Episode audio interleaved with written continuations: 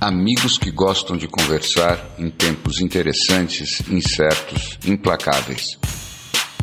Com o futuro suspenso e o passado cada dia mais distante, estamos aqui estacionados na condição humana, na tentativa de fazer uma nova vida funcionar. Cada dia é um passeio na neblina. E os elefantes estão soltos. Não usamos nomes, porque somos nós e somos ninguém. O que importa é a conversa e a vontade de gerar alguma luz. Gostaria de devolver para você a pergunta sobre um outro aspecto. Que a gente vem dizendo aí que a gente vem analisando e, e, e até com tudo que vem acontecendo em termos de reação em função desde a pandemia e agora com a guerra e com, com as outras coisas que vem acontecendo, a gente vem falando muito de do ser humano estar tá sempre trabalhando muito no seu sistema mais primitivo, mais límbico, né? Então, portanto, o seu cérebro menos inteligente. E eu acho que eu gostaria de propor uma alternativa a isso. Uhum. Porque quando você realmente. Vamos, vamos pensar nos nossos queridos companheiros dos animaizinhos. Uhum. Os animaizinhos são colocados na Terra, né, em condições relativamente similares à nossa, em alguns aspectos. Eles vivem a vida com sofrimentos parecidos, com a única diferença, talvez, se eles não tenham essa condição de projetar futuro e analisar passado, como a gente tem. Então. Mas, predominantemente, eles usam, e aí eu vou até plagiar o nosso querido autor, o, o nosso Alan Watts. Uhum mas uma coisa interessante, eles usam ao invés do, da, da ansiedade para prever, eles usam o instinto para reagir. E o instinto é predominantemente uma, um, talvez seja a nossa parte mais conectada com um lugar sem ruídos. Né? O que a gente, a forma como a gente vem reagindo, não me parece ser desse lugar de instinto primitivo. Me parece muito mais de uma parte do cérebro, talvez do do, ainda do córtex pré-frontal, mas com uma lente tão enviesada, tão suja já tão cheia de condicionamentos que está muito longe de ser instintivo. Ela é simplesmente distorcida. É, eu acho que o que você está dizendo, para mim, faz bastante sentido, mas a gente também tem que olhar um aspecto, né? Para bem ou para mal, o, o ser humano ele não vive em nada perto do estado natural. Eu até tenho dúvidas, essa é uma conversa que eu tenho às vezes com Nós várias pessoas. É, se o ser humano consegue viver em alguma coisa como uma natureza, ou se é da natureza dele construir um mundo que é da cabeça dele. Ou seja, eu tenho a impressão, vou ser sintético, não quero ser analítico agora. Eu acho que nós somos animaizinhos psicóticos.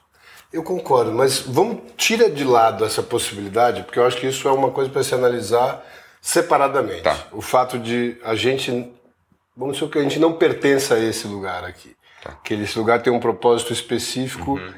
é muito estabelecido e por isso que a gente é tão, é, talvez o nosso modus operandi seja tão diferente, é, porque realmente ele ele não tem o mesmo, é, mesmo funcionamento, né, e portanto as reações são diferentes dos animais, como você falou. Mas vamos pensar só desse lado que teorica, teoricamente a gente tem um gene que nos distingue do, dos símios. Sim. Né? E, portanto, a gente tem ainda dentro de nós essa capacidade de. E quando a gente fala de busca espiritual, de caminho, de, a gente está falando em última instância de buscar uma guiança que venha sem ruídos, que a gente imagina que esteja presente em algum lugar de nós. E quando a gente vai solucionar problemas, a gente sempre vai na mente analítica e essa mente analítica ela vai buscar sempre as memórias e faz um arquitetamento do que é um fluxograma de possibilidades e vai testando mentalmente cada um deles e vai vivendo cada uma delas. O que tem menos dor parece que faz mais sentido. Mas esse sistema, ele esse, é, é como se você tivesse um, um, um computador analisando, com, rodando com algoritmos perfeitos, mas com os inputs errados. Então você. Vamos falar desse caso até de, da guerra que a gente está uhum. vivendo agora, que parece ser uma reação intempestiva e tal. É, e, e, claro que você vai pensar, pô, isso aí é um, é um, é um instinto animal acuado não é um, um animal que o Ado ataca, mas é, me parece muito mais uma, uma, uma forma diferente de lidar com medo. E aí cada um vai construindo essas suas seus sistemas de segurança para lidar melhor com esse medo. E como esses sistemas estão todos eles sim muito é, cheios de poeira ou cheios de sujeira, uhum. essas reações vão acontecendo dessas maneiras tão intempestivas. É só um não, eu, eu, eu, eu, concordo com você. Só, só tendo a achar que, que a gente vive num mundo tão virtual há tanto tempo que todas as ameaças e todas as necessidades elas já são contaminadas por essa poeira ou essa sujeira, como você disse. Ou seja, é, quando eu olho para as pessoas, não, sem querer desviar o assunto, mas quando eu olho para como hoje em dia a, a maior dor das pessoas, em média, é como os outros as estão vendo, os outros os estão vendo, quer dizer, quanto, quanto que a imagem parece ser a maior questão do ser humano, a gente vê quanto que nós estamos distantes de, de um instinto ou de, um, de uma realidade animal. A gente está vivendo num, num, mundo que é completamente um dessas salas de espelho de, de parque de diversões, você não acha? Eu, eu, acho que, eu acho que isso sem dúvida, mas eu estava até pensando outro dia aquela história de que ah, o ser humano já teve momentos na história muito mais desafiadores, uma qualidade de vida muito mais complexa e tal. E, e talvez a forma de lidar com isso tivesse sido diferente, mas estavam sempre em guerra, e, enfim, eram, eram... Mas tinha uma coisa que aí é um questionamento meu mesmo. Eu acho que tinha muito uma ideia muito bem disseminada pela igreja ou pela religião de que existia uma vida melhor após a morte. Ou seja, que isso aqui era um estado momentâneo, portanto, a dor que se vivia aqui, ela deveria ser, ela era é, ínfima perto do que era a imortalidade e a vida uh, que se viveria, seja junto ao Criador ou junto ao. enfim. E, e no último século, é, me parece que foi o século do, do combate mais veemente à, à crença. Né? Vamos chamar, não estou falando da fé, estou falando da crença. O combate mais veemente à crença. Então, você tem do lado a ciência vindo e a ciência vai de alguma forma desmistificando ou colocando uhum.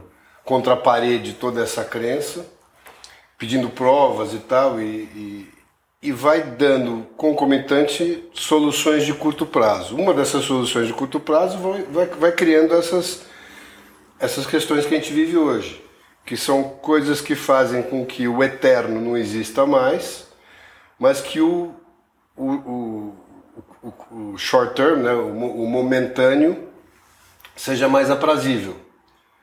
E vira o quê? Um jogo de estímulo. Eu acho que é isso, e tem um outro elemento também que é importante, que acho que é uma novidade, talvez dos últimos, não sei, 50, 100 anos, não sei, talvez menos do que 50, que é essa ideia de que cada um aqui pode alterar a realidade do mundo, né? de que você tem um propósito e você pode, o seu propósito pessoal pode alterar o curso da humanidade. Né? Então a gente vive com essa ideia de, de um sentido, de um propósito que no passado qualquer pelas questões de comunicação, pelas questões de, de crenças, ninguém tinha essa ideia de que a própria realidade poderia alterar algo, a não ser. É.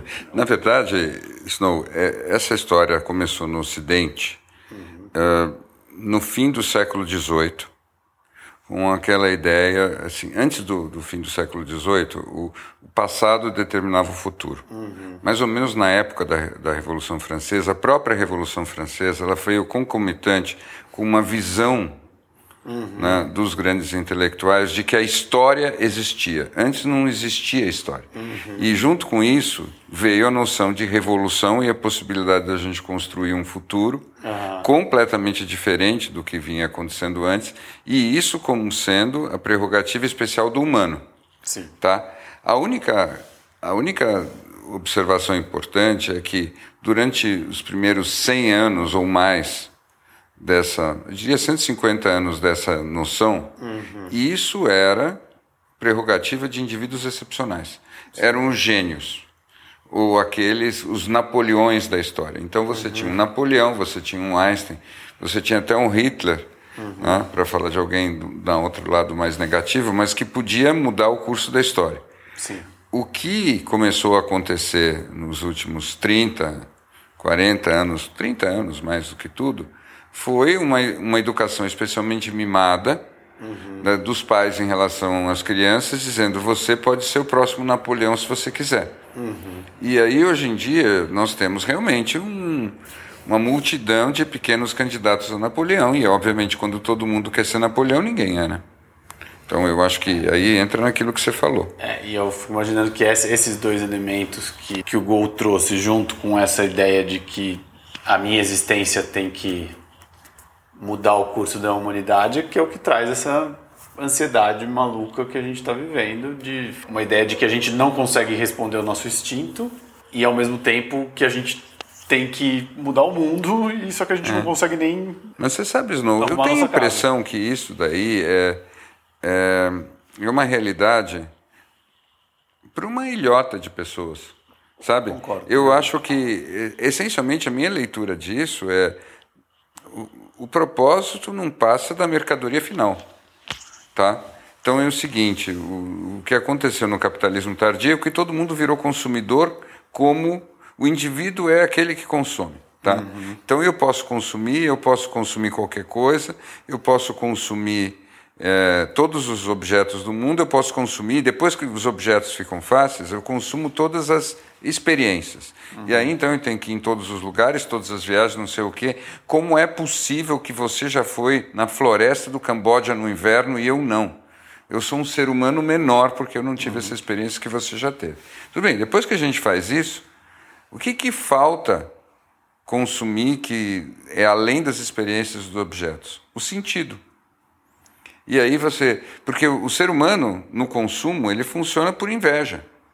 Então, assim, aí eu posso ter o carro dele, eu posso ter a viagem dele, mas, nossa, a vida para ele parece fazer um sentido especial. Então, eu também quero ter sentido. E aí começou essa história, que essa camada de eu quero propósito. Uhum. Mas, assim, mas me parece que é uma realidade para pessoas que já têm o resto, ou que não têm grande preocupação com o resto. Né? Se você quisesse expandir um pouco e sair dessa ilhota, eu acho uhum. que tem uma coisa que é comum a todas as camadas, que é essa ideia de como é que você a gente a gente está trabalhando num sistema muito parecido com o que acontece no corpo em relação aos receptores de hormônio, por exemplo. Uhum.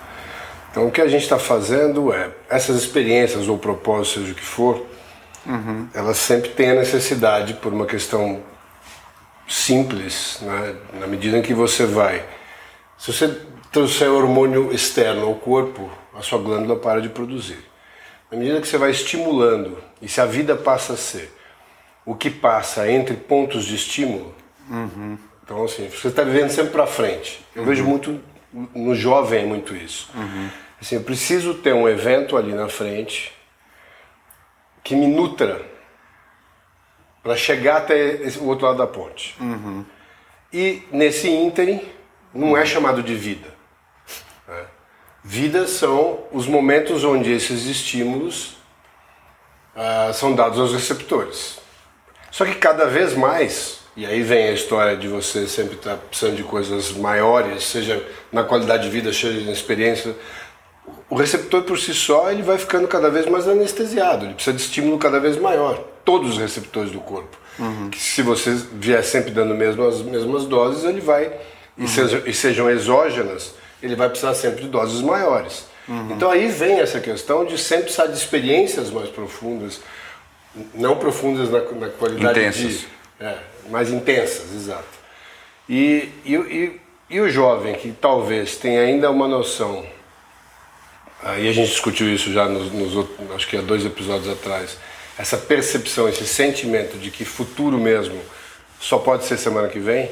Uhum. Então, é, o que, que eu posso fazer para que a minha, o meu sábado uhum. tenha uma quantidade suficiente de estímulos que me dure uma semana até o próximo estímulo. Então nós estamos falando, em última instância, de tratamento de vício. Né?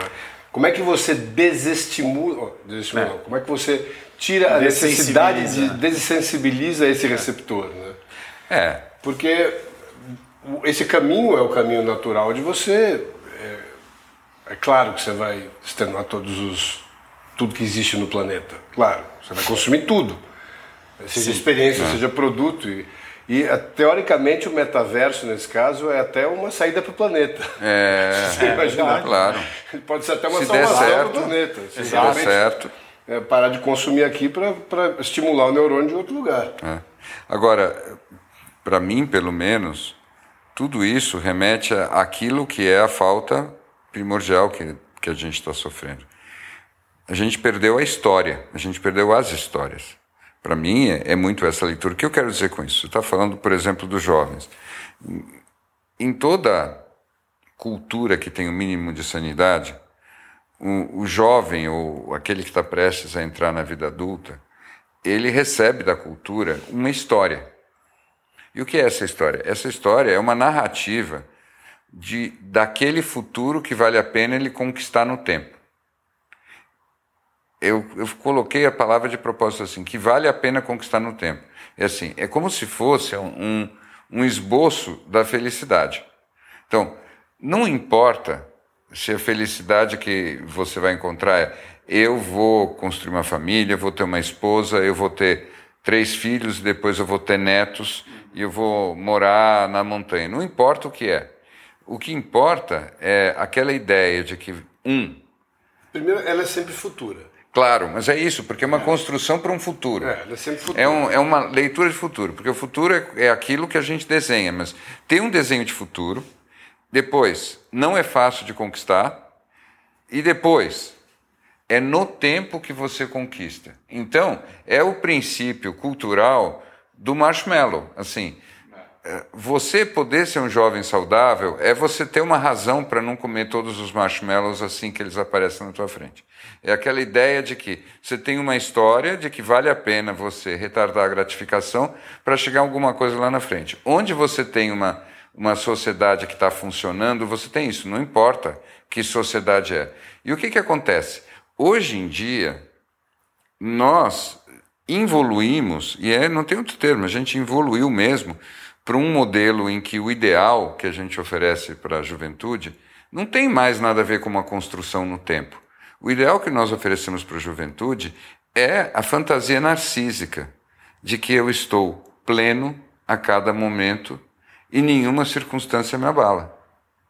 Agora, você imagina isso para um jovem que já é ansioso, como todo jovem, de chegar lá o mais cedo possível. Quando ele vê que o que a nossa cultura está oferecendo para ele não é uma construção no tempo, mas pelo contrário, é uma plenitude fora do tempo, e ele vê quão distante, absolutamente distante ele está disso, ele não sente isso como, nossa, eu estou há 10 anos de conseguir essa plenitude. Não, eu estou infinitamente distante da possibilidade dessa plenitude. E aí ele fica tentando compensar isso com vícios, com comportamentos compulsivos variados, ao mesmo tempo que ele se convence do quê? Que ele é completamente inviável e que não há nada que ele possa fazer. Pelo menos é assim que eu vejo. Eu, eu cogito só se a espécie humana ela é realmente capacitada a ter noção de limite. Ou se isso é uma convenção que é que em, em tempos de escassez é mais simples, em tempos de fartura é quase impossível. Eu acho que a gente consegue limite em função do jogo. A gente consegue o limite que a gente encontra objetivamente ou o limite que a gente inventa. Mas a gente estava falando um pouco antes da, de todo esse modelo americano, né? Tá. Que, que você mesmo dizia que oscilava entre o. Entre puritanismo o, e pornografia. pornografia e puritanismo. E o, e o que, que é isso? São dois limites extremos, né? Mas querendo ou não, são duas referências extremas. E na verdade, elas vêm da onde? Eu vou até o mais fundo que eu posso ir, o que, onde eu não encontro limite, até onde eu sou lembrado que aquilo me, tenha que me remeter a alguma culpa que traz em mim um limite, um limite. temporário. É. Mas, mas não é um negócio intrínseco. Né? A gente não é uma espécie capacitada como outros, talvez, de comer o suficiente. É, tudo vem em cima da nossa ideia de que, como não vou. Como não tem essa finitude, né? então é, eu preciso garantir sempre tudo naquele momento, o máximo possível. Então eu vou comer demais, eu vou sempre no meu extremo, porque é. eu não sei se vai ter o, é, o amanhã. Uma ideia. É. Eu não sei se isso quase volta. biológica. Essa é interessante, é fascinante. É interessante essa conversa sua, porque, porque ela, ela nos leva para uma questão muito antiga e que hoje em dia ela está perpassando de uma forma meio esquisita pelas conversas, que é a história do bom selvagem. Né? termo que hoje em dia não se pode nem mais usar, eu não sei qual é o termo certo, é bom indivíduo primordial da espécie, ou sei lá o quê, né? porque me parece uma, um termo incorreto falar selvagem. De qualquer modo, é aquela ideia de que o ser humano, sem ser distorcido pela sociedade, ele funciona de um jeito bem ok e que a sociedade que estraga. Ou não, como você está sugerindo, talvez o ser humano seja um, um serzinho meio destrambelhado, e que nós construímos naturalmente limites para nosso destrambelhamento e que às vezes esses limites não estão funcionando direito. Essa é uma ideia interessante também. É. Eu acho que eu tô... Eu estava pensando que isso que a gente estava falando dos jovens que hoje passam, quantos, quantas horas os jovens passam imersos num mundo digital sem limite? Pensando num scroll de uma rede social, alguma coisa assim, porque a gente acabou falando dos jovens, mas a gente acabou não falando dos adultos, que são os pais desses jovens. Quando ele, ele olha, ele fala, eu não poderia estar mais distante dessa plenitude, porque eu acho que o principal espelho é ver um pai que, em teoria, está há mais tempo no mundo e teria, por consequência, mais certezas, totalmente sem elas. Então, tentando é, fazer sentido no que ele está vivendo ali, os pais dos jovens, né? Tentando fazer sentido com essa nova realidade. E eu acho que, imagino que essa também deva ser a grande coisa que está impactando os jovens, é a visão de que as gerações que estão à frente têm talvez menos consciência do que do que está acontecendo, do que os próprios jovens, porque eu acho que a gente ainda pegou uma vida talvez mais híbrida de mudanças. Talvez para eles que já nasceram enfurnados em uma ideia de um, de um mundo digital, talvez a realidade seja talvez até mais simples por um lado, né? Talvez alguns dilemas que a gente traga e de coisas que a gente viveu, que a gente gostaria de viver de volta, talvez eles não, nem tenham consciência. Olha, eu, eu acho que o fato de não ter consciência não, não elimina a necessidade, tá? Eu, eu sinto que cada vez mais eu, eu tenho um fascínio por algumas palavras que saíram completamente de moda. Né? Eu tenho a impressão, por exemplo, que se você tem um pai que foi uma referência de dignidade, você já está em, em boas condições. Ele não precisa te oferecer uma leitura completamente coerente do mundo. Aliás, um pai que tem uma leitura do mundo inexpugnável provavelmente é, é, é tóxico, porque o mundo está muito maluco e, e só alguém muito louco acha que está entendendo tudo o que está acontecendo. Mas é possível você passar, sei lá, 50, 60, 70 anos no planeta e você ter uma trajetória de dignidade.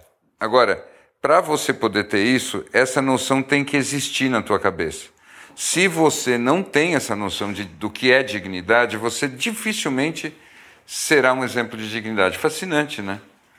Você tem que saber eu, o que é dignidade para ser digno. Você tocou num ponto para mim aí super interessante, que eu acho que aí você pegou num ponto que é uma coisa que eu tenho pensado muito, assim, que é palavra está fora de, de moda mesmo, a gente não usa mais essa ideia de dignidade, mas o que é ser digno nos tempos de hoje? O que é ter palavra nos tempos de hoje? Porque eu acho que sim tem uma, uma história do da, de quanto essas coisas se perderam, mas os, não só não só a palavra se perdeu, como o costume completamente mudou.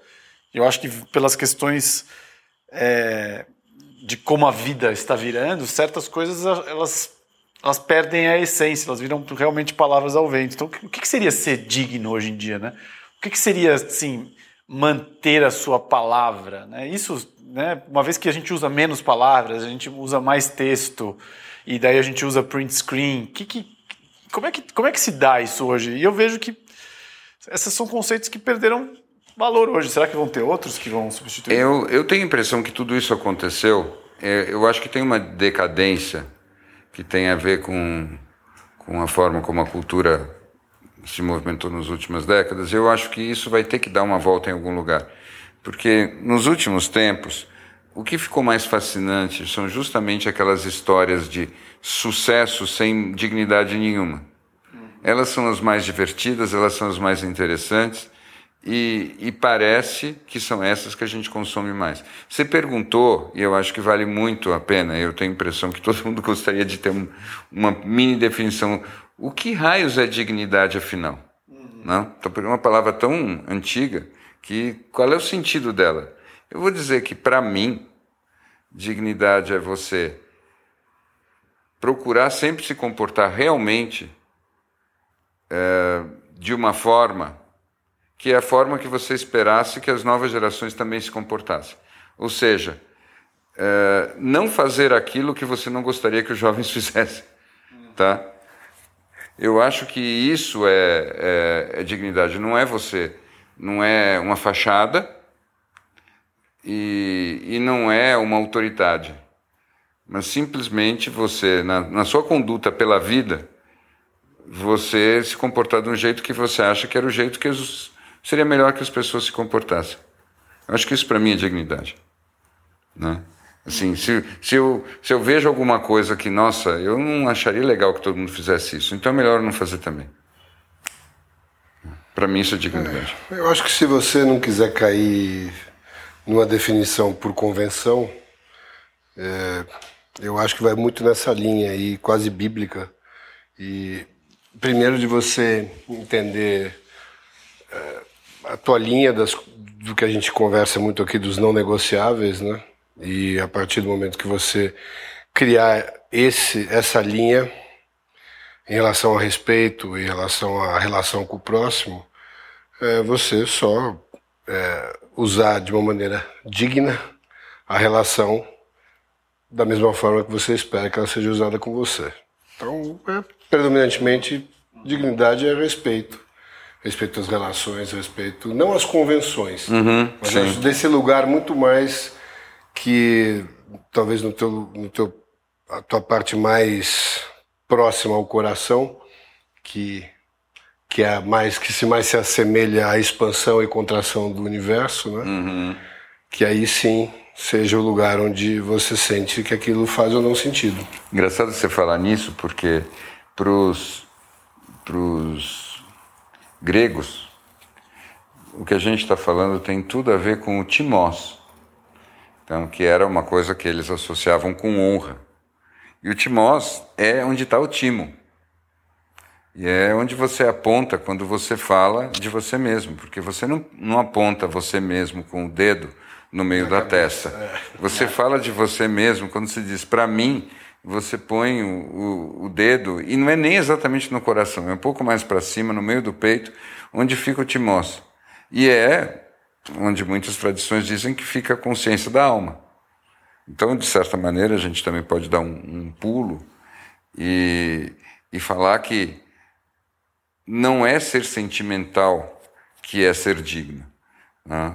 Ser digno é você ter uma consciência de verdade. Essa consciência de verdade vem de um outro lugar que não é simplesmente o, o sentimento, é consciência mesmo. E, e, eu acho que esse, esse é um tema que vale a pena gastar um tempo se aprofundando, porque a gente já falou tanto disso, né, de como é, como seria um, um, um formato, uma prática interessante de acessar esse lugar como o teu a tua bússola, né?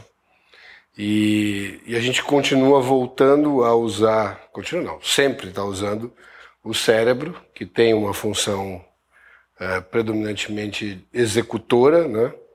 Para fazer talvez cálculos que ele não deveria estar tá fazendo. E ele está se mostrando o quê? Um, um músculo que não é preparado para o estresse e está muito cansado. Uhum. O cérebro de todo mundo está sendo submetido realmente a uma função que organicamente não é a dele, porque senão não estaria todo mundo no estado que está. Então isso é uma referência que a gente precisa ter para pensar, bom, talvez onde eu estou buscando a solução dos meus problemas é, não não está natural. É, não está mesmo. Não está natural. Não está natural. Até pelo tamanho dos problemas. É, o problema é enorme. Eu estou dando uma dimensão através do meu cérebro. Não estou conseguindo encontrar a solução porque já fiz todas as possibilidades nele. Então, claramente, ele deve ter. É quase como aquele quadro que você, né, você vai. Aquela colagem que você tem que deixar o olho ficar um, cada vez mais turvo, né? Para conseguir enxergar a imagem. Mas ele é, se você tentar matematicamente chegar naquela imagem, você não chega nunca.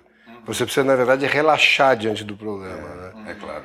E, é, e a gente está fazendo sempre o caminho oposto. E o que a gente vem falando aqui, do, talvez da prática, que a gente chama de espiritual, mas na verdade eu acho que eu vou chamar até de quase um descanso aqui, né? É. Como é que você descansa nesse processo todo? Prática de sobrevivência. É, pelo menos uma sobrevivência mais agradável é, é de acessar talvez essa que eu no início estava falando um pouco de intuição que a gente fala de buscar no silêncio, né, buscar na quietude e tal, mas talvez seja só num, numa, numa mudança de parâmetro, de referência, de, de, de onde não procurar. É. Você sabe, eu, eu, eu, eu concordo completamente com você. Eu Hoje eu tendo a achar que a porta de entrada para isso não é nem buscar ativamente alguma coisa, mas fazer só uma conexão. É, tudo que você falou para mim me parece perfeito. Eu acho que o, o habitat da mente é o labirinto, não é o descampado. E por causa disso, nós sempre estamos perdidos com uh, problemas muito grandes, porque a mente, na verdade, ela só, só lida bem com as coisas pequenas. Mas me chama a atenção, por exemplo, uma experiência que eu tenho com alguma frequência, eu pego uma pessoa que está falando e não está conectada com ela mesma, e eu só peço a ela para repetir a mesma coisa que ela está dizendo, mas com dois dedos, dando uns tapinhas no timoço, enquanto ela fala. Em regra, ela desmonta completamente. Porque ela não consegue dizer o que ela está dizendo e se conectar com quem ela realmente é ao mesmo tempo. O Bi, ele é um alquimista. Inveterado. Truques de Bi para o desmontar é. do próximo. Mas, mas, o ponto é que é, se você se conecta com aquilo que dá para chamar uma vulnerabilidade calma, aí você começa a receber aquilo que você está chamando de esse intuição. É um, esse é um termo interessante, vulnerabilidade, vulnerabilidade calma. calma. Porque a vulnerabilidade calma, o que eu entendo, é quase como aquela história de de que a porta de saída do inferno está no, no meio dele, né? É, e, e, você ir se jogar, né, teoricamente no na, não vou chamar da dor, mas na sensação que você tem de experimentar aquele incômodo ao invés de evitá-lo, né? E é, essa é uma vulnerabilidade sim, sim. e que é o o oposto de, de tudo que a gente é treinado para fazer, né? A gente, o nosso manual de sobrevivência vem com tudo menos a entrega a esse tipo de vulnerabilidade. Assim, bom, vamos ver como é que eu faço, seja num processo... Porque esse lugar é um lugar de conexão, né? Tanto é que quando você vai, eu me lembro do, do, do, do daquele documentário da sabedoria do trauma, quando você vai para aqueles lugares das adições todas, eles são adições que é, vêm depois, vêm de uma necessidade muito clara de conectar, né? Uhum. Num pós-trauma, ou num pós-evento, né? E eu até por acaso passei por lá esses dias de novo para revisitar o documentário e é realmente ele é impactante, ele é impactante. Mas o que me chama muito a atenção ali é a ideia de você, na medida em que você não tem mais a capacidade de, de ser vulnerável nesse lugar, você quer estar tá anestesiado. Então a gente só conhece esses dois movimentos. Né? Se eu não consigo lidar com a dor, nenhum, eu não tenho preparo para lidar com a dor, e eu não tenho talvez a, a coragem, a coragem acho que é um termo não cabe aqui, mas acho que é muito mais pre preparo ou, ou hábito.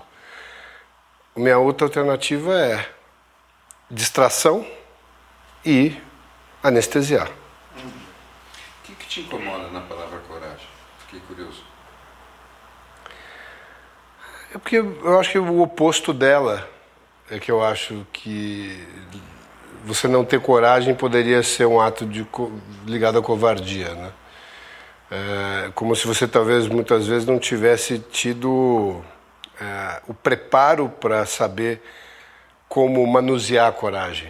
É, então você talvez tenha a impressão de se sentir é, covarde para lidar com determinadas situações, mas não porque você é da sua natureza ser um covarde, mas muito mais porque você não entende como é lidar com pequenos atos de coragem para a construção de uma coragem.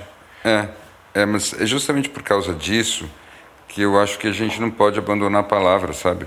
Eu, eu, eu, eu digo sempre que eu consigo ser muito covarde, mas só quando eu não estou olhando. E essa é a minha observação, ou seja, no momento em que você se dá conta que está faltando coragem, você já está com meia coragem. E a partir daí, o processo de conquistar a coragem se torna quase que, que um processo natural. Eu não conheço ninguém que chegou no ponto de dizer eu preciso ter mais coragem que não acabou tendo. Eu acho que as pessoas que não têm coragem são aquelas que desviam completamente desse assunto. E a gente precisa de coragem. O que, que eu chamo de coragem? Eu acho que coragem, em última instância. Eu só vou discordar de né? você num ponto. Qual? Eu não sei nem se eu vou discordar, né? Eu só queria, só queria falar. Não, não, eu só queria. E, e, aliás, eu, provavelmente eu vou sofrer algum tipo de retaliação não. de algum ouvinte que disse que eu te interrompi. Não. Mas eu não queria te interromper, eu queria só levantar um ponto, que é aquele que a gente estava falando um pouco antes. Uh, da identificação através da frase eu não tenho coragem.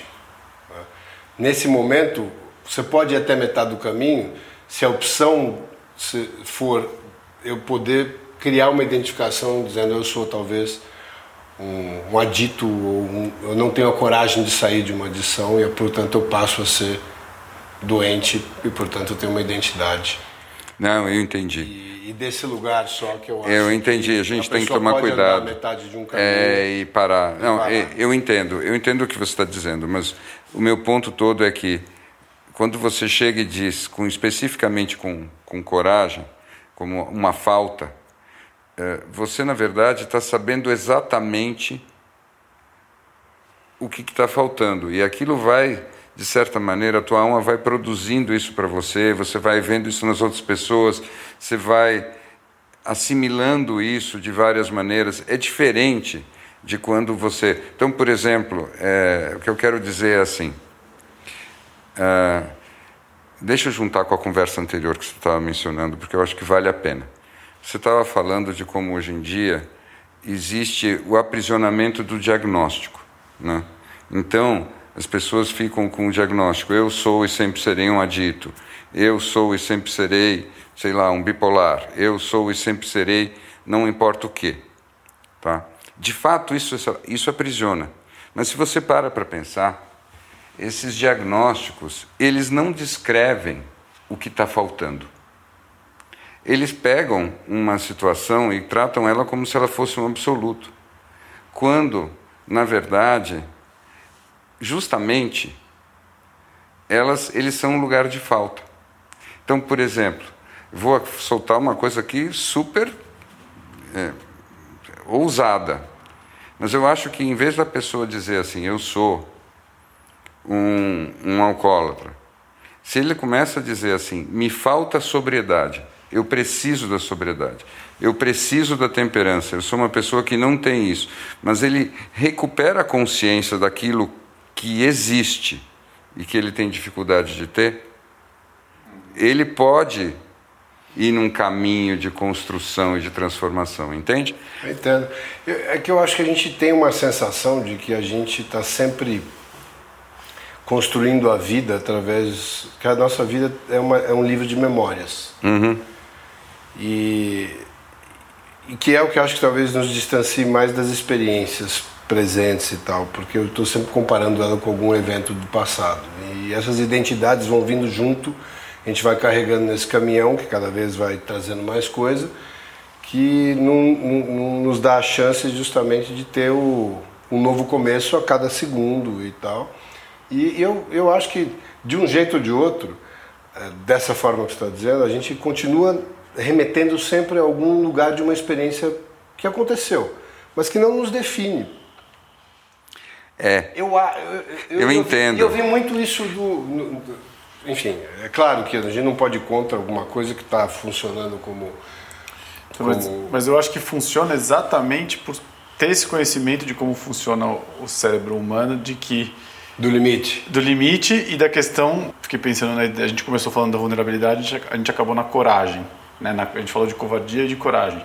E se você não for um destemido, desconectado de si próprio, você precisa acessar alguma vulnerabilidade para saber se você tem coragem ou não, certo? Sim. Uhum, uhum, então, uhum. a primeira porta para a coragem Sim, é, a vulnerabilidade, claro. é a vulnerabilidade. Claro. É o medo. É o medo. Se você não tem medo, você nunca vai poder ser corajoso. Então, então eu acho que quando a gente fala. Se você tenta escapar do medo, se você tenta anestesiar o medo, você nunca vai ficar corajoso. Exato. Então, daí eu fiquei pensando aqui no que seria é, transformar uma ideia que está funcionando aí para muita gente que que sofre de adição, essa ideia de que eu sou um doente, que é o oposto dessa ideia. Você vai ser o eterno covarde, não o eterno corajoso, porque aí você não se vulnerabiliza, porque parte de um pressuposto de uma forma como funciona a cabeça humana, certo? Então, assim, é, eu não vou me dar a dúvida de que eu posso não ser um doente. Eu vou, me, eu vou me contar a história de que eu sou um doente e daí eu vou sempre trabalhar nessa identidade. Que é o oposto do tipo, eu vou me contar que eu vou sempre ganhar aquela corrida, que seria o, o destemido desconectado. Então a, a porta é, de tudo isso é essa vulnerabilidade de se questionar desse lugar do será que eu consigo? Será que eu sou bom? Será que eu, eu, eu entendo o que você está falando. Eu tenho eu falando eu não sei a resposta, mas é um tema que me interessa muito esse, porque uhum. é, eu acho que nós temos muito mais adições do que a gente cataloga. Né? Uhum. Tem as, a gente fala das mais óbvias, uhum. mas a gente está hoje vendo cada vez mais pequenas adições e adições, na, uhum. principalmente nas nossas próprias identidades. Talvez essa seja a maior de todas elas. É, mas eu estava ouvindo aquele aquela entrevista do Rich Roll no podcast dele com o Terry Crews, que ele que é um um, hoje o apresentador do Americans Got Talent, já fez mil programas de TV e tal, e ele tem uma história, você chegou? O... Eu ouvi uma parte. É, é, uma, é uma história muito interessante, porque ele tem, tem várias partes interessantes, mas uh, ele, ele foi um adito em pornografia, acho que também é um adito sexual, não me lembro se isso é predominante ou pornografia era mais, e ele vai muito em cima da história de que o, o segredo é o, é o grande adubo uh, da adição do, do, e do, do, problema, né? Quer dizer, na medida que você externa aquilo e, porque, e, e, e fala sobre o tema, ele vai perdendo a força e quanto mais você estuda sobre o que tem ali em torno daquilo, te dá mais força para sair dele.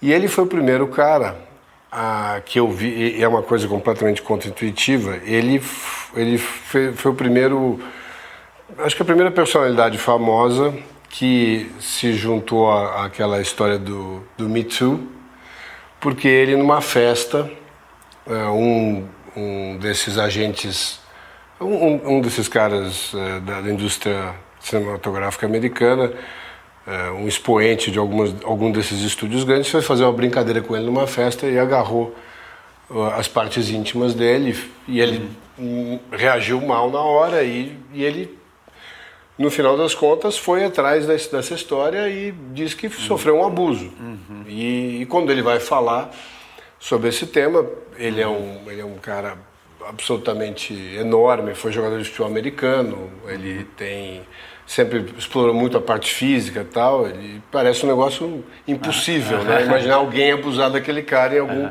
Mas por isso, talvez, é, mostrou muito... É, enfim, ele vai muito em cima desse lado, dessa briga dele com a vulnerabilidade, de se expor nesse lugar tão contraintuitivo. E aquilo vai dando muita força para ele. Acabou sendo um movimento gigantesco, ele foi falar até, acho que na ONU sobre isso, enfim. É, acho que eu cheguei nessa parte. É, é uma, é uma é uma referência interessante de vulnerabilidade. Mas o que, eu, o que mais me chama a atenção ali é essa questão da forma como a gente é, cataloga os nossos vícios né? e, e, e, como a gente realmente é, acredita estar tá lidando ou não com eles e de que forma. Uhum. E eu acho que quando a gente aqui faz quase que tem algumas das nossas conversas são terapias em grupo, né? Uhum. E, e, eu acho que esse exercício é, talvez seja uma solução em larga escala para a quantidade de vícios novos que estão surgindo. Essas conversas, você encontrar o seu grupo de algum conforto uhum. e começar a discutir temas que é, que normalmente não, você não discutiria em rodas íntimas, né? Não. O que, que você acha? Eu acho assim que, de fato, a gente já constatou, é muito verdade que o que mais estimula a patologia é a sensação de isolamento. Quanto mais você consegue sentir que você está falando com outras pessoas que sofrem do mesmo problema, mais o problema deixa de ser patológico. E isso a gente vê, constata empiricamente. Então, de fato, você compartilhar vai tirando o componente da patologização da história. Mas eu, eu queria ir uma camada além, pelo menos no. ou a quem, não sei dizer, mas pelo menos do meu ponto de vista, eu tenho muito a sensação, sabe, que nós, na nossa época, a gente está em excesso falando de patologia e de vício, tá? E eu tenho a impressão que por trás dessa ênfase no discurso e na leitura, na chave de leitura da patologia, no fundo a gente acaba estimulando a verdadeira doença subjacente que é o vitimismo, tá?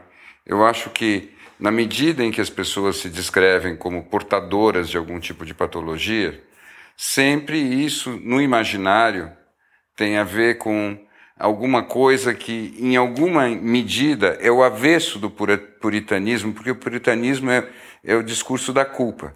E a patologia é como se fosse assim, o avesso do puritanismo no sentido de que você tem um, uma patologia, e em alguma medida você é vítima da patologia que você tem. E tá? talvez isso também como no livro que eu estava comentando com vocês, talvez isso também te dê um free pass aí para você continuar vivendo a vida do jeito claro, que você está vivendo. Por isso que eu acho que, que isso é muito o que acontece na cultura americana contemporânea, é. e isso é uma virada do pêndulo do puritanismo original. Uhum. Então, aqueles eram todos puritanos, eles vão acabar todos patologizados, uhum. né? e, portanto, todos vítimas. Então, ninguém mais tem culpa. Antes todo mundo tinha culpa, e agora ninguém mais tem, porque todo mundo é vítima. Mas o meu ponto nem é esse.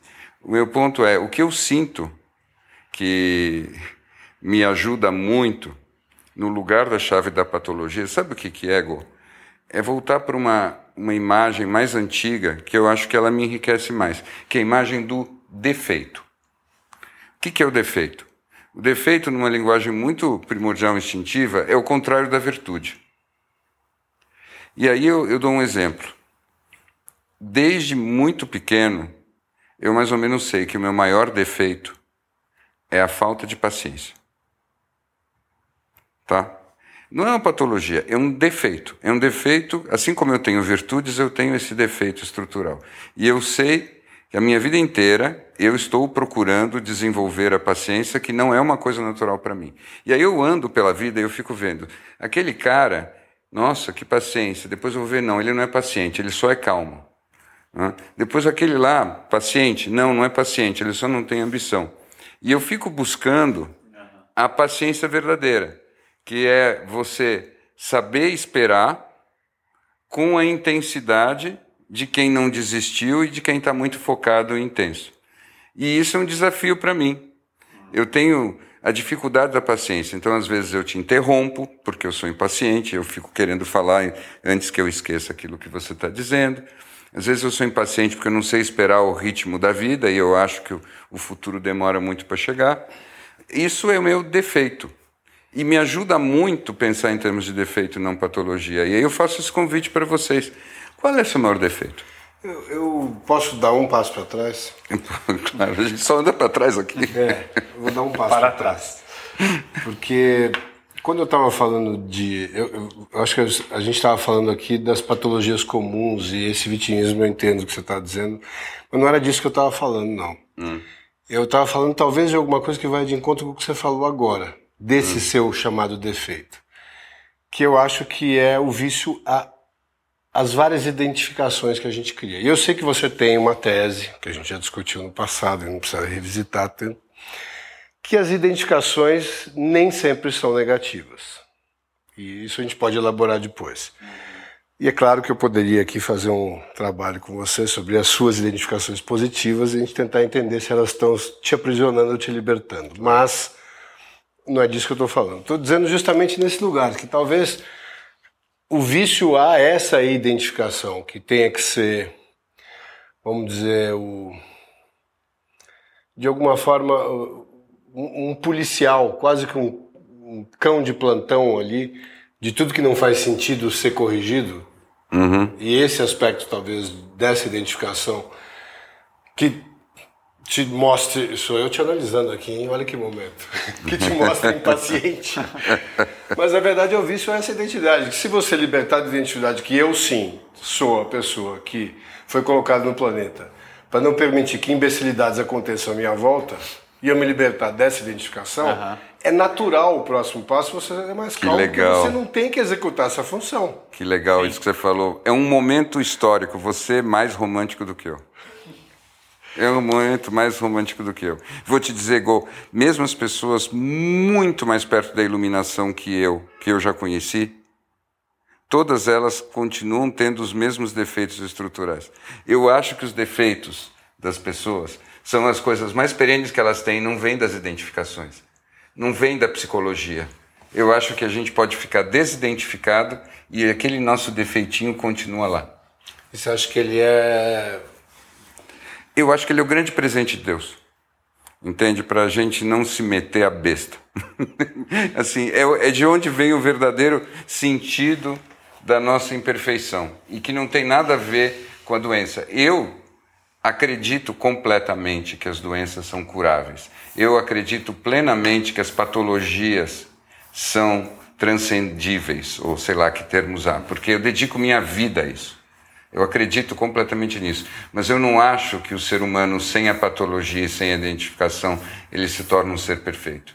Ele continua tenho, com questões é... ali que são estruturais. A impressão que eu tive é que ele se sentiu compelido a combater uma imbecilidade. Não, não, não foi. Não, não. Era um teste para ver se a identificação funciona. eu posso te falar? Posso te falar? Eu acho que o que eu disse é, em, nos, nos, melhores grupos seria entendido como uma postura bastante exótica, para dizer o mínimo. Qual parte? Assim, essa história de falar em defeito como uma coisa que não, assim, isso não é nada fashionable.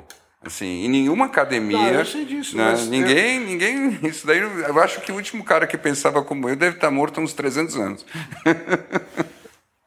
Mas eu queria trazer uma, uma, uma provocação sobre essa história do defeito. Porque. A pergunta continua de pé, tá? Eu gostaria de saber de quais pé. são os Não, defeitos. E, e é, em cima do, é, é, em cima dessa resposta. assim, né, eu, num, num, num, passado que tive trabalhando com, com pessoas, uhum. e eu passava boa parte da minha semana entrevistando pessoas, sempre tinha aquela piada de que quando você perguntava qual era o defeito da pessoa, a pessoa, o máximo que ela conseguia dizer é porque eu sou perfeccionista. É. Genial, genial. Na Faria Lima é, é o único defeito exato, aceitável. O único defeito é sou perfeccionista. Enfim, isso é uma grande piada. Mas eu acho que, de fato, Adorei. a gente tem pontos cegos para os nossos defeitos. Porque a gente faz muito pouco trabalho de sombra e a gente não consegue. E também acho que tem a questão da vulnerabilidade. Eu, enquanto vocês falavam aqui, eu fiquei pensando o quanto eu me sentia me sentiria confortável para fazer um deep dive aqui no meu, nos meus defeitos de bate pronto. Daí eu falei, eu não sei, mas eu, eu não sei se eu teria coragem real de perguntar para vocês quais são meus defeitos aqui com o microfone aberto. É, mas eu acho que só a gente mesmo pode dizer isso. Eu não acho que o feedback do outro serve para o defeito. Porque o defeito é aquilo, é uma coisa, é uma relação de você com você mesmo. Você entende? Eu, eu não acho que quando você quando você coloca o feedback no outro, vira um julgamento sobre o teu comportamento. E não é sobre isso. Assim, eu não acho que a maior parte das pessoas é, vão dizer que eu sou impaciente. As pessoas que me conhecem muito intimamente sabem que eu sou impaciente. Né? Mas a maior parte das pessoas não vai achar isso. Isso não, não, não iam dizer que isso é relevante. E de repente elas iam dizer outra coisa que para mim não é defeito, não é um bug, é um feature. Uhum, entendeu? Concordo. Eu estou falando de onde que a gente é Como é bugado. O, o, o Gol fofamente falou da sua missão de um samurai contra a imbecilidade, que pressupõe uma falta de paciência. Eu fico pensando se esse movimento do Elon Musk de comprar o, o Twitter foi na linha do Gol, do gol não na linha do Gol, Gol Uhum. na linha do gol, né? Com L. Na, gol, linha, gol. na linha da meta. É, na linha da meta. Que eu estava até ouvindo uma discussão interessante hoje sobre o, a razão se é realmente para dar voz a todos ou, ou, de alguma forma encontrar alguma maneira de, de policiar as imbecilidades de uma maneira mais sutil. É, eles têm uma, ele e o Jack Dorsey, eles têm uma ideia disso, né, de que você, quando você silencia, a voz não é silenciada, ela só muda de canal e você e você perde a oportunidade de expor as pessoas a uma ideia ruim, né? É um, é um, é um ponto de vista. É. Talvez o meu defeito seja esse, mudar de assunto quando o assunto é falar do meu defeito. eu, eu preciso fazer uma, uma reflexão maior aqui para pensar um defeito falável aqui. Mas é interessante isso. Mas posso te fazer uma é. pergunta? Claro, por favor. Com todo o seu background e tal, porque hum. eu, essa questão, claro que a gente tem, a gente fala muito do da genética e da epigenética. Uhum. Então, você fala um pouco do defeito de fábrica. Uh, não sei se a sua impaciência você caracteriza como isso, mas eu acho tão complexo hoje a gente conseguir atribuir o que vem de um e o que vem de outro, né? Então, talvez essas questões comportamentais elas tenham muito mais a ver com a onde você, como é que foi o teu a tua formação, onde você estava e tudo mais, toda essa parte epigenética e, e, talvez algum composto genético. E a gente tem, como a gente já estudou e viu muitas vezes, pessoas com absolutamente genéticas muito similares, colocadas em ambientes diferentes e tendo é, talvez defeitos muito diferentes. Né? Mas o que você está querendo dizer que eu estou entendendo que no final das contas, esse, esse defeitinho final que sobrou esse, esse, e fica mais óbvio, esse sim é uma, um presente divino. É, eu, do lugar que eu falo, e aí eu vou usar uma expressão que é para mim é a única que faz sentido, e aí é um, é um disclosure total. Para mim, isso que eu chamei de defeito é uma, é uma imaturidade da alma não é nenhuma falha genética. Tá? É, eu não estou falando de, de um problema biológico, nem um problema de comportamento e educação. Eu estou falando do. Você estava dizendo do wisdom of trauma, né? da sabedoria do trauma antes. Eu acho que o tema da nossa conversa hoje acabou gravitando, sem que a gente se desse conta ou falasse, para a questão da sabedoria. Nosso tema hoje que está ativado é o que, que é essa tal de sabedoria. E sabedoria é uma coisa que a gente não põe necessariamente em palavras, mas é uma capacidade de acessar é, uma, uma relação mais madura com as verdades maiores. E o que eu acho é que todos nós temos algumas áreas do, do nosso ser que são mais imaturas. E então, independente do, do do que, que você vai fazer corretamente ou não, do que você aprendeu e do que, que você corrigiu, é um pedaço da gente que parece aquela criança que está no banco de trás do carro na viagem dizendo: quanto tempo falta? Já passou cinco minutos? Já passou cinco minutos? Por exemplo, que é uma imaturidade de entender o tempo das coisas. Então, é um exemplo. Eu acho que dentro de mim tem, na alma, essa criança que está lá. Já passou cinco minutos? Já passou cinco minutos? Mas isso é um dos tipos de maturidade que tem. Eu acho que, por exemplo, no limite, não o narcisismo, mas a vaidade é uma forma de maturidade. Né? É, uma certa tendência à prepotência é uma forma de maturidade. Então, tem, tem várias dessas coisas, e eu acho que elas, elas são qualidades que, que, diante da grande patologização do mundo, onde o que interessa é o quanto que teu olho esquerdo fica tendo piscadas compulsivas, ou o quanto que você grita, ou quanto que você não dorme, o quanto que você tem crise de ansiedade ou de depressão. Diante desses quadros clínicos, parece que essas coisas pequenas, elas desaparecem. Mas, mas ao meu olhar, elas são os presentes do nosso crescimento. Porque, para mim, no fim do dia, é assim: eu acho que algumas pessoas vão, vão ficar mais doentes, outras vão ficar menos, mas no fim estamos todos mortos. Agora, eu acho que essa trajetória toda de vida é uma trajetória para o amadurecimento da alma. E o amadurecimento da alma é você acessar cada vez mais sabedoria. Então, para mim, a vida é simplesmente um, uma trajetória em busca de mais sabedoria que cada um faz a sua, doente ou não doente. E eu já ouvi coisas muito sábias de pessoas que têm doenças incuráveis. E eu não acho que há uma necessariamente uma contradição aí. Falei besteira? Não, na verdade eu estou aqui é, tomando o caminho de, de fazer o, uma abordagem sobre um, um defeito interessante que me veio enquanto você falava, que é justamente esse. Talvez. É difícil você falar o, o que é defeito e os, me, os mecanismos de, de lidar com as realidades que você vive. Né? Então. É, de quando a sua, o que você acha que é uma capa de super-herói pode ser uma capa de kryptonita. e eu acho que no, no meu caso vai muito nessa linha que é talvez a capacidade de desligar o botão do sentir em momentos uh, que que são quase uma antecipação de morte, né? Uhum, uhum. Uma vez que você escolhe não sentir, você está morrendo um pouco. Uhum. E eu acho que na minha trajetória eu todo o trabalho que eu faço hoje é justamente de, de ficar ligado sentindo. de ficar ligado sentindo e não deixar é. esse esse mecanismo tão acessível. Você viu que lindo cara porque isso transcende qualquer sintoma que você tenha. E você sabe que é essa busca do crescimento que vai te levar onde você precisa ir. Você sabe entende? Então a gente fica achando que a gente tem que se curar.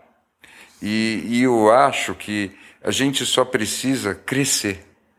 A cura vai vir, quando possível, nesse esforço de crescimento, sabe? Uhum. Então a gente fica. Essa história de que a gente tem, tem uma doença que a gente precisa se curar, é como, no fundo, é uma fantasia da criança que está sofrendo e vira para os pais e diz: tira de mim, sopra o meu joelho, faz passar quando na verdade o que a gente precisa é entender que os pais que vão soprar somos nós mesmos. Eu tô aqui refletindo, vou precisar refletir mais, porque eu não tô, assim, eu não tô chegando a uma conclusão profunda sobre os meus defeitos, porque me vem uma lista grande aqui. É, e isso pode ser um defeito. Isso pode ser um defeito. É, perfeccionismo, cuidado, né? São defeitos horríveis. Mas eu preciso fazer algo. Assim, super qualificação. É, super qualificação. É. É, sabe, entender, sabe, entender demais. Excesso de rapport. Super escuta. é, é over empathic, né? Super empatia. É, então. Mas eu preciso fazer uma. uma é, excesso de dedicação. Excesso de dedicação, são defeitos horríveis.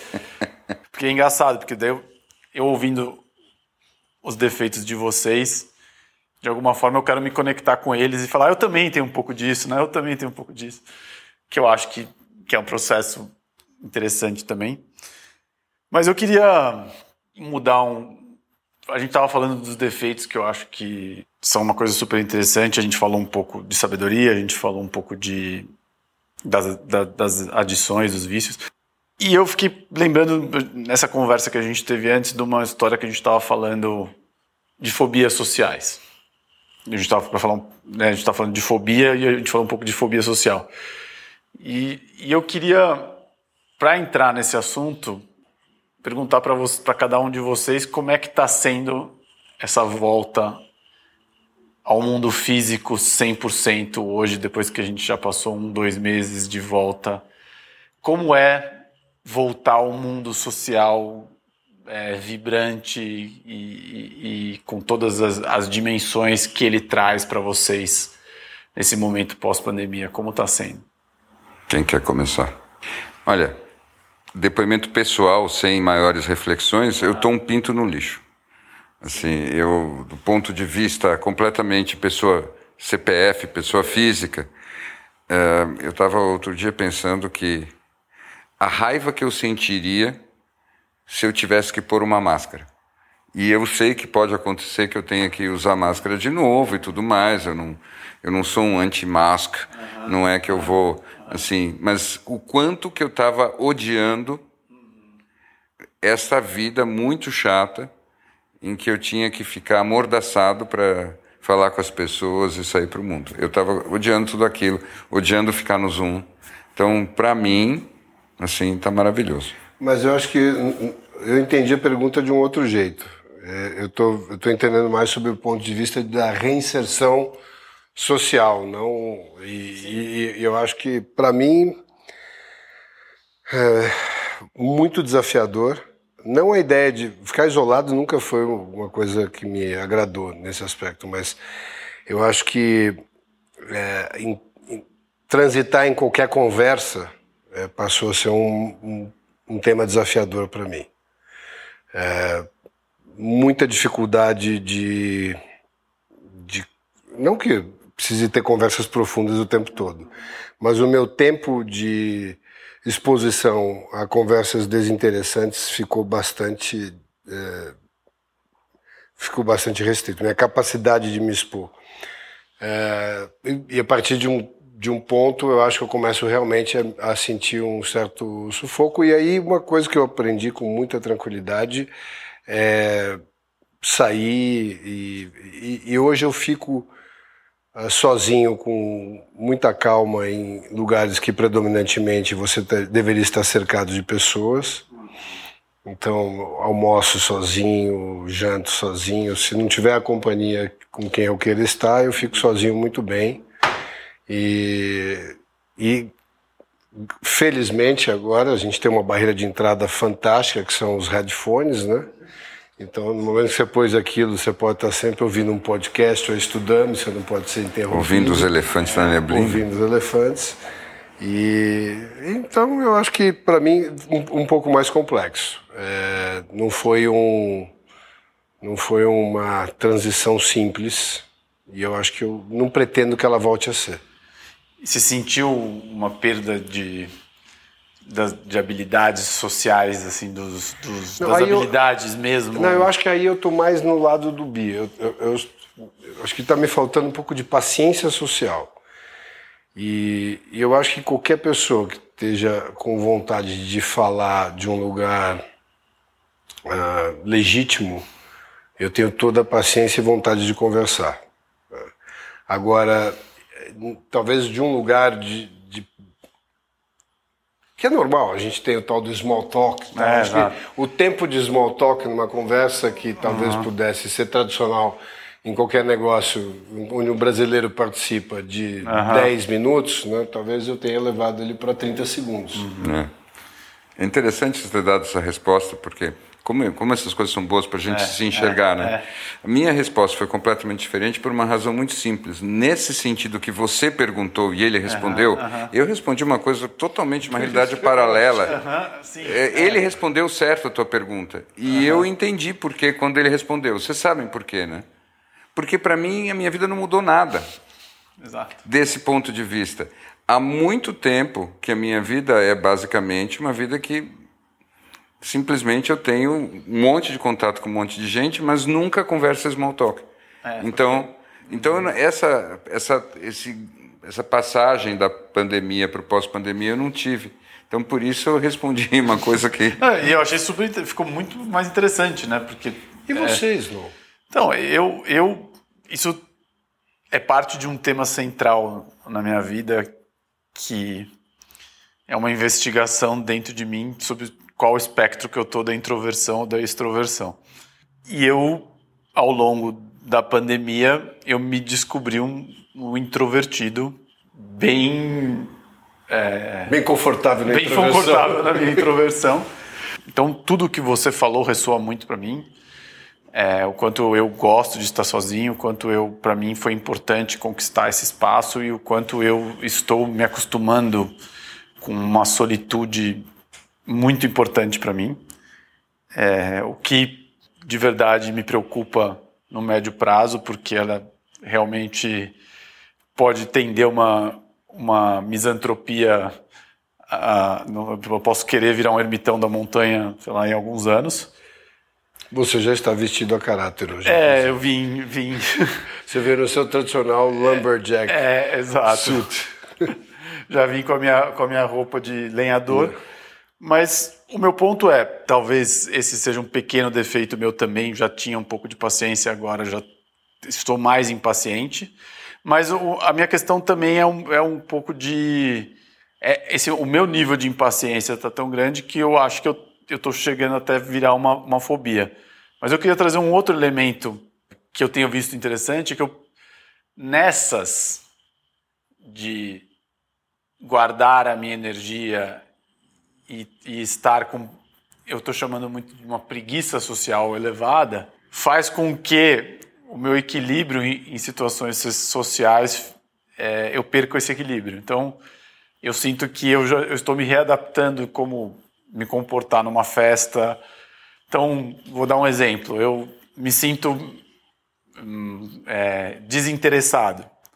Daí eu vou fazer uma compensação desse desinteresse eu vou para um lugar histriônico do que é um do que é um interesse profundo, entendeu? Então, o que eu sinto é que é uma falta de habilidade no controle dessa energia social. E eu fiquei pensando muito nisso e eu conversei com algumas pessoas que sentem a mesma coisa, que é elas estão se readaptando nessa reentrada dessa atmosfera social, o que é diferente do que você falou, que é uma impaciência e uma vontade de ter menos conversa, que eu, que eu sinto também. Então... Você não então acha que tem um pouco a ver também com o que a gente estava conversando um pouco antes aí? Acho que não, é, não tem tanto a ver com idade, claro, mas é, tem muita história de, de onde está a tua atenção, está a tua energia. Sim, E eu acho que aí, sim, quando você fica dois anos refletindo sobre esse prisma, uhum. na hora que você sai aí à rua, você sai muito com a ideia de falar assim, bom, deixa eu realmente equilibrar bem essa questão e não gastar tanta energia onde eu não preciso estar com a minha atenção. E eu acho que nesse ponto, sim, é, claro que tem um rebalanceamento, você está passando por um período de, de calibre, está né? Tá calibrando essa parte da, do, do, do, que você vivia antes, o, o, o, percurso de dois anos que você passa, né, de compressão, e aí vem o, vem o calibrar que você está vivendo agora. E eu acho que isso, é, é, muita gente deve estar repensando isso, claro. E, e, e a forma de mensurar, para mim, é mais simples, é a questão da exaustão mesmo. Quando você está inserido num contexto que não é natural para você e você realmente está, de alguma forma, tendo que estar tá num personagem para estar tá ali vivendo uma coisa que você se convenceu que você precisa estar tá vivendo, uhum. você vai ficando mais cansado. E, e, e, esse cansaço é o teu termômetro.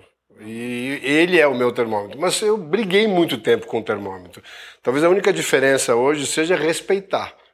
Então, quando ele está ali presente e tá, deu o meu vermelho, eu realmente eu não tenho nenhuma preocupação, e eu já tive muito, com como, qual vai ser o significado ou da minha partida, ou da minha chegada, ou do meu isolamento, ou do meu movimento e tal, porque ele não tem nada a ver com o outro. Né? Tem a ver realmente com o tanto que eu podia de colocar de energia naquele momento. Me parece que o que você está dizendo é totalmente coerente com um processo de desidentificação. Quando você está saindo de identidades, acontece isso. Porque toda a relação social normal, ela pressupõe identidades. Por isso que é social. Quando você está falando de uma relação num outro nível, ou num nível mais íntimo, num nível mais primordial, não, não depende da identidade. Mas quando você está nas relações sociais, são identidades que estão sendo ali colocadas como interfaces para você ter um plug and play uhum. e poder trabalhar. E quando você está num processo de investimento em se desidentificar, em sair das tuas identificações, então realmente fica muito estressante o contexto que demanda de você justamente aquilo que você está fazendo tanta força para não ter. É, embora pareça um clichê, eu acho que o meu, o meu conheça a ti, a ti mesmo, o meu único caminho, como o outro, que era quem eu sou, estava muito difícil de chegar, eu estou indo por tudo que eu não sou. E aí acho que o que você está falando de desidentificação é realmente soltando tudo que não faz sentido, né, que não tem a ver com que, é. Com o que você previamente havia definido como sendo é. o que você é. Agora, esse é um caminho que é o, é chamado caminho da via negativa, claro, é. não, da, da iniciação, e ele, e ele é, o, eu diria até, o, é a via régia, né, o caminho principal uhum. para a evolução. E, no entanto, ele também tem alguns obstáculos nessa direção que são, são muito fascinantes. Eu estou lendo o último livro, Momento para Esnobar Larry Go, atenção. Eu estou lendo o último livro de Michael Singer, que foi lançado anteontem. Então, nesse exato momento, atenção, senhoras e senhores, Larry Go está em fomo latejante. Tá? Então, anteontem, Michael Singer lançou. Eu fiquei pensando quanto tempo você guardou essa informação para usar só agora. É só agora. Há quanto tempo você sabia que o livro ia ser lançado primeiro? É. Não avisou. Mais um defeito aqui, mais um defeito. de crueldade. Crueldade, crueldade. Não, não porque eu queria ler o livro, porque eu já, eu acho que foi não, não me define o meu momento, é, Michael. Mas, eu sei. E ele, embora queira me não, não, como um, um seguidor, um Um groupie do Michael Singer. eu, ele, ele, ele guardou esse, é. esse cartucho para. É, é até uma pena que você esteja superando o Michael Singer, porque o livro está muito bom. Que bom, mas eu acho. Eu fico agora eu fui quase é, cruel. Agora, eu, vou, me, traz, me traz extrema, extrema felicidade saber que o Bi, ele, depois de assistir a última aula que eu mandei para ele da professora Lucelena, ele percebeu que talvez ele tivesse que revisitar algumas leituras. que a cada 10 anos ele tinha que dar para ele a oportunidade de ter evoluído ele resolveu revisitar o Michael tá. Não, então veja, eu ia, eu ia em algum momento comentar com você isso, saiu agora, mas por causa do que você estava falando antes, assim, piadas à parte, tem um, um nexo na nossa conversa. Porque o livro dele está bastante bom, mas não é nenhuma novidade, claro, nem poderia, nem poderia ser. E ao mesmo tempo em que eu tiro o chapéu para a capacidade que ele tem de, no, no essencial, de uma forma simples e acessível, eu sempre fico com a sensação, lendo ele, que se você segue exatamente o que está ali, do jeito que ele está falando, a única coisa que vai acabar restando para você é montar um Temple of the Universe em algum, algum bosque e passar os dias fazendo exatamente aquilo que ele faz. Tá? Isso é uma coisa que eu não posso demonstrar, mas o que eu, o que eu quero dizer é que quando a gente vai na via negativa até o limite, chega uma hora que não fica viável mais simplesmente viver a vida. Você pode até ficar muito bem, mas você fica num lugar em que é como se você fosse um master commentator. Isso não me preocupa nem um pouco, porque eu precisaria viver algumas, algumas vidas, vidas. para chegar nessa vida. pra... é, Mas eu acho que já que nós estamos falando de livros, Sim. a gente conversou um pouco antes de um livro que, embora lançado na década de 50, permanece extremamente atual. Sim. E eu recomendo a leitura, que é o nosso Wisdom of Insecurity ou a sabedoria da, das, incerteza. das, incertezas, é, né? da, da, insegurança. É. do Alan Watts. Um livro que eu, na verdade, esse que eu li, eu, eu, eu tinha ouvido, vinha ouvindo, como eu te falei, em audiobook, mas ele só estava me servindo para me fazer dormir. Mas comprei o exemplar em português e comecei a, a, a reler, de certa forma, né? E fiquei estupefato ao descobrir. Esse em especial tem o, tem o prefácio de Deepak Chopra e o livro realmente lançado na, na década de 50. E uma das coisas mais atuais é, que eu já li, é, e, enfim, com referências a, a Prossiga, eu vi que você está inquieto. Não, eu não estava inquieto, é que eu só fiz um movimento com o dedo, porque você estava dizendo isso, me ocorreu fazer um comentário que não tinha pensado.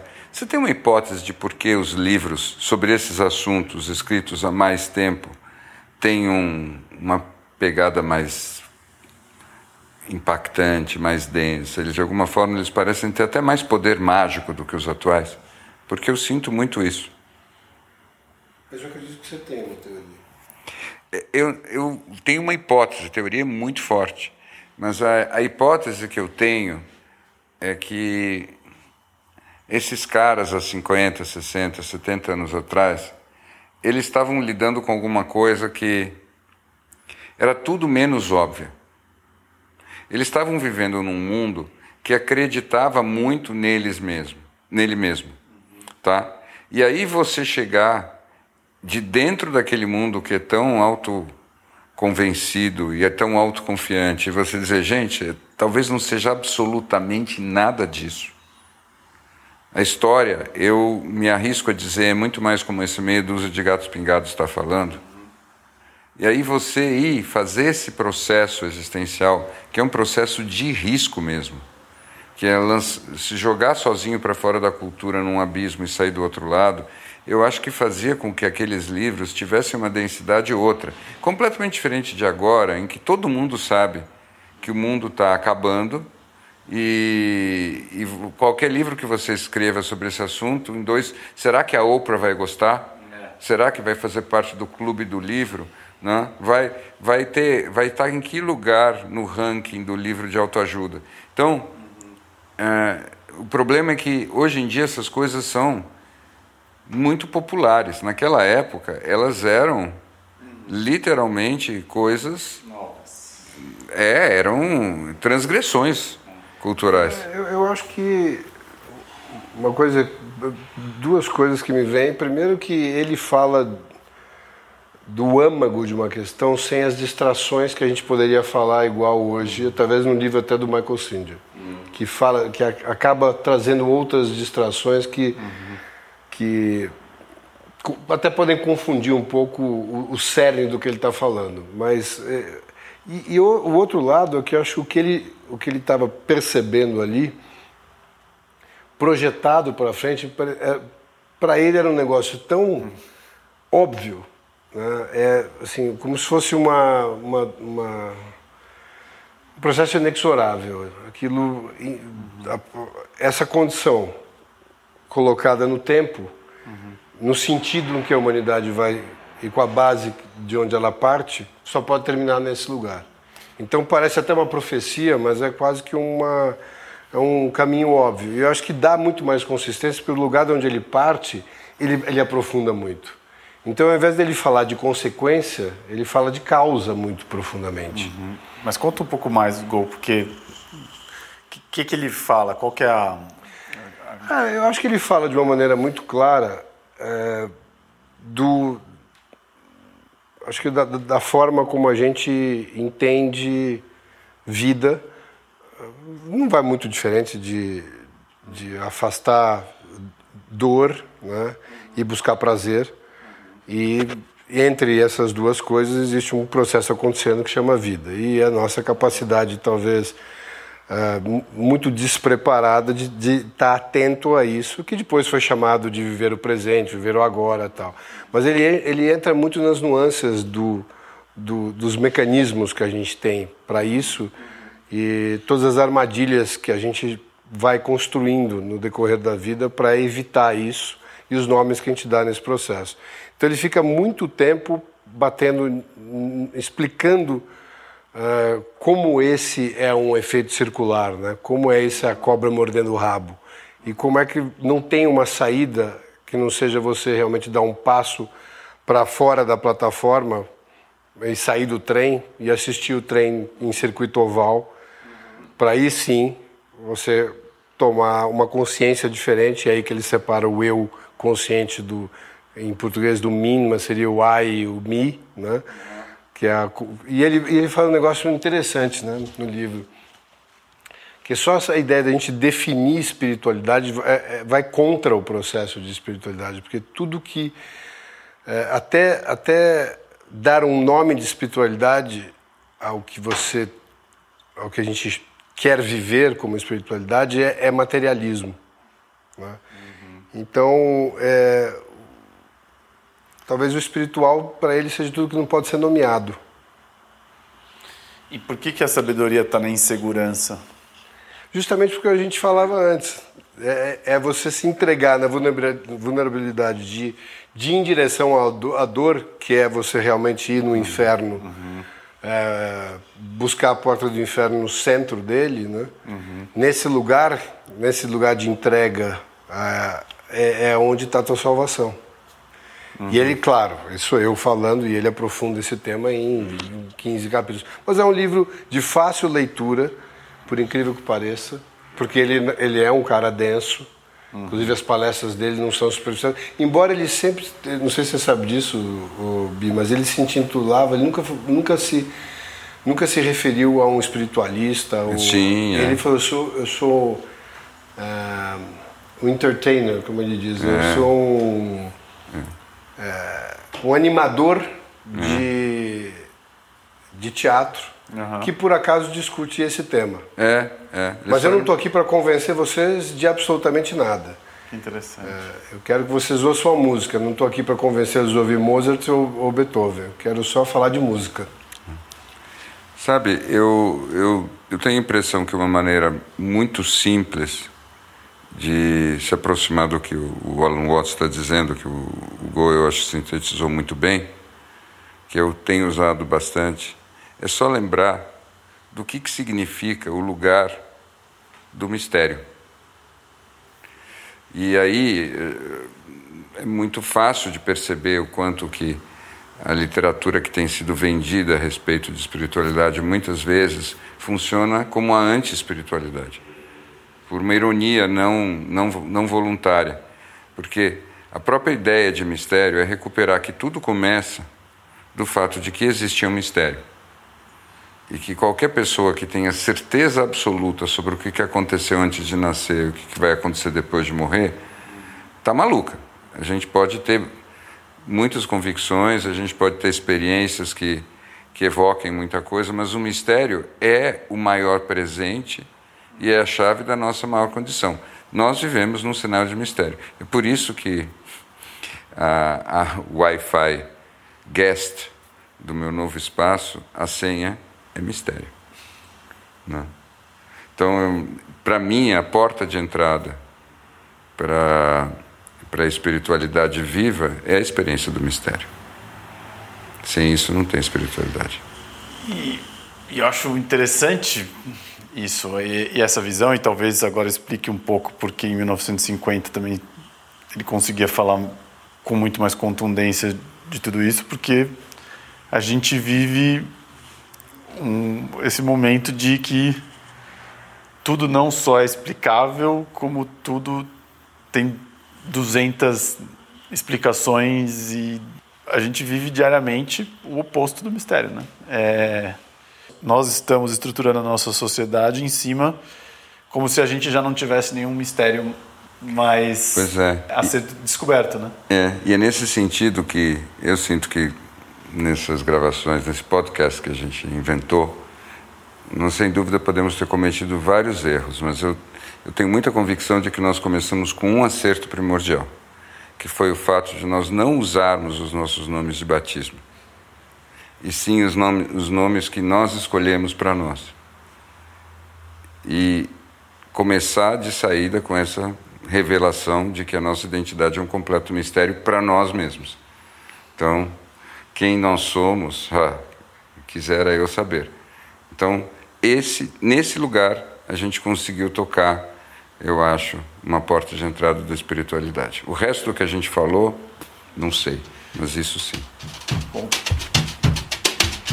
concordo.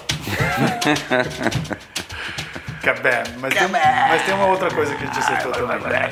que é o mistério do que a gente vai falar aqui. É, Esse isso, é um outro- isso é outro Esse é mistério. um outro mistério. Esse é o mistério. Pra onde vai a conversa? Para onde vai a conversa? I spilled the ink across the page, trying to spell your name. So I fold it up and I flick it out. Paper aeroplane. It won't fly, the cell phone sees to you. Cause it didn't leave my room. But it awaits the hands of someone else. The garbage man. You gotta say, mmm.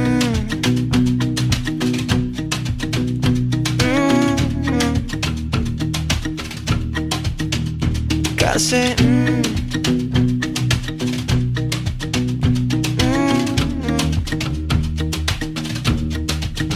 Mm. So he opens it up and reads it out to all his friends. Amongst the crowd, a heart will break and a heart will mend. Walks on home, tired from work. The letter falls from his hand. He reaches out only to catch the sky. It's gone with the wind. Say, mmm.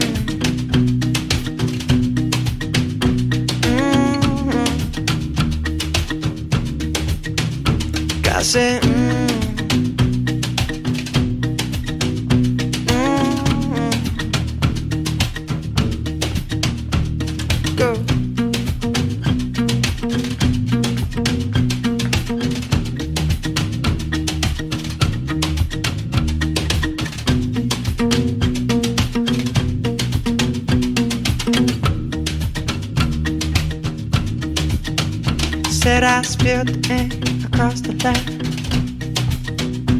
Spell your name. Up and down, there it goes, paper aeroplane. It hasn't flown the seven seas to you, but it's on its way. It goes through the hands and to someone else to find you, girl. I said, mmm.